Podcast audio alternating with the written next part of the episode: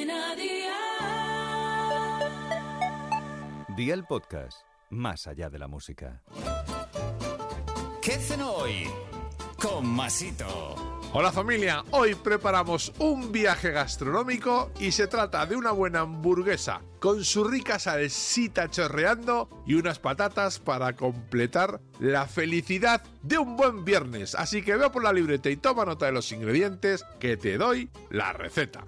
500 gramos de carne picada, una cebolla picada en trozos muy pequeños, 50 gramos de pan rallado, sal, un huevo grande, una cucharada de perejil picado, pimienta negra, aceite de oliva virgen extra, 6 lonchas de bacon, pan de hamburguesa, cebolla en rodajas y una cucharada de mostaza.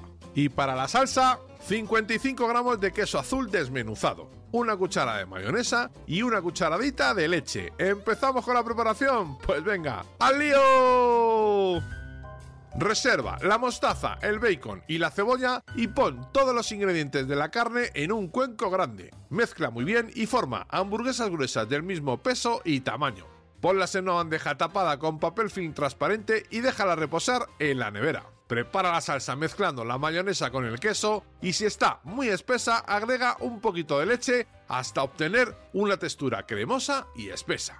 Fríe el bacon a tu gusto en una sartén, cocina las hamburguesas a un fuego de 5 sobre 9 durante 3 o 4 minutos por cada lado o hasta que estén a tu gusto. Marca el pan a la plancha, sácalo, ponlo en una bandeja, embadurna con la mostaza, coloca la cebolla y la carne encima, la salsa de queso, el bacon, más salsa y cubre con el pan. Y amigo mío, ya tienes la cena lista. Así de fácil, así de Aldi.